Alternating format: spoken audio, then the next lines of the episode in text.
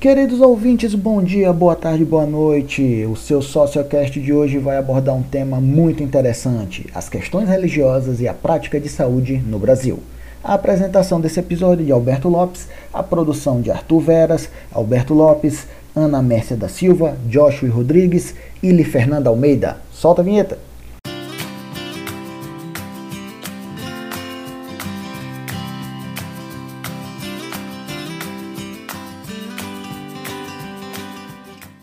É possível reconhecer que uma das características mais gerais da cultura na sociedade brasileira é a crença em espíritos e em sua manifestação, seja de antepassados ou de entidades diversas. A grande maioria da sociedade brasileira é constituída de católicos fiéis à Igreja Católica Apostólica Romana. No entanto, são infindáveis e frequentes as situações em que os católicos recorrem a centros espíritas, terreiros de religiões de matriz africana, como a Umbanda e o Candomblé. Quando não fazem diretamente, usam parentes e amigos como intermediários. No Brasil, a maioria das pessoas acredita na ação do sagrado, na prevenção e na cura de enfermidades. Estudos revelam, por exemplo, que pessoas que sofrem de transtornos mentais procuram instituições religiosas como parte de seus mecanismos de autoajuda. As pesquisas sobre a relação entre o pertencimento religioso enquanto fator de proteção da doença mental observaram que grupos religiosos podem funcionar como uma intensa rede social de apoio, influenciando diretamente na tolerância da comunidade para com a pessoa em sofrimento psíquico, o que poderá repercutir na sensação de acolhimento e bem-estar por parte do enfermo. Estudos da religiosidade das classes populares urbanas têm apontado para o papel central dos cultos religiosos enquanto espaços terapêuticos. Nesses estudos, o argumento central é que as terapias religiosas curam ao organizarem a experiência caótica do sofredor e daqueles diretamente envolvidos em sua cura ou responsáveis por ele. Nesse sentido, a religião permite compreender os recursos do ser humano para expressar emoções, compreender o mundo, influenciando positivamente suas situações de vida, ajustando as ações e experiências humanas. No Brasil, a maioria das pessoas acredita na ação do sagrado e na prevenção e na cura de enfermidades.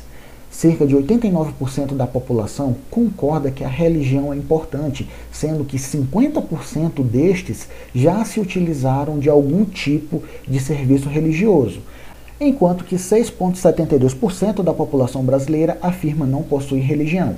Não por coincidência, os problemas de saúde estão entre as principais razões que levam as pessoas a procurarem ajuda religiosa no país. Embora um brasileiro fale em doença tanto em relação à etiologia quanto aos recursos disponíveis, frequentemente coloca em questão as distinções entre doença material ou física e doença espiritual. A lógica do discurso religioso, ao classificar as doenças em material e espiritual, traz embutida a supremacia do espiritual.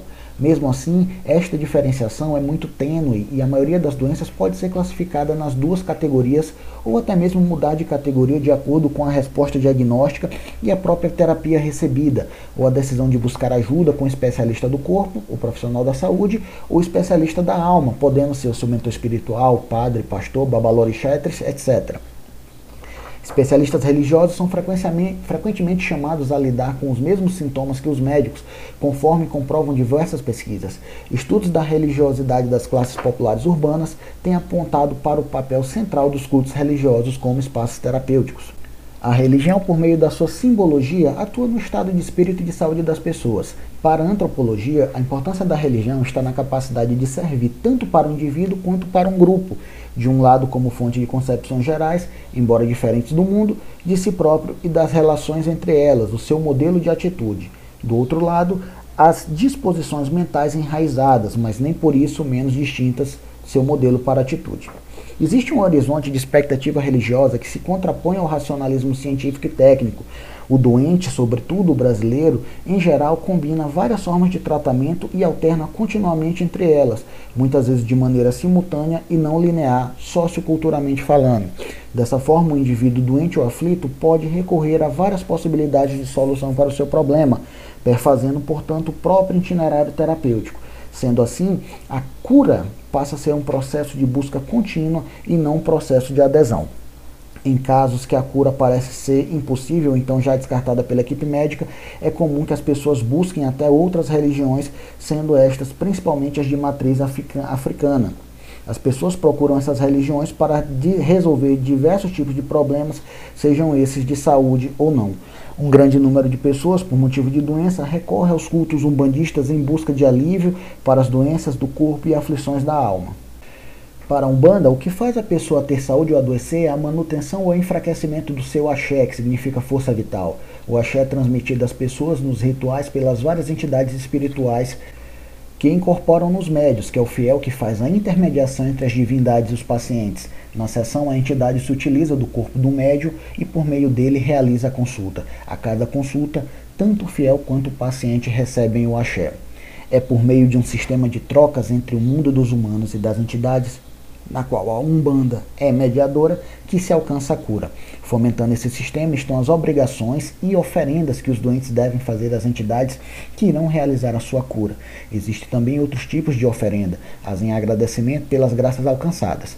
Cabe ressaltar que não é necessário se iniciar na religião para se beneficiar dos seus serviços terapêuticos.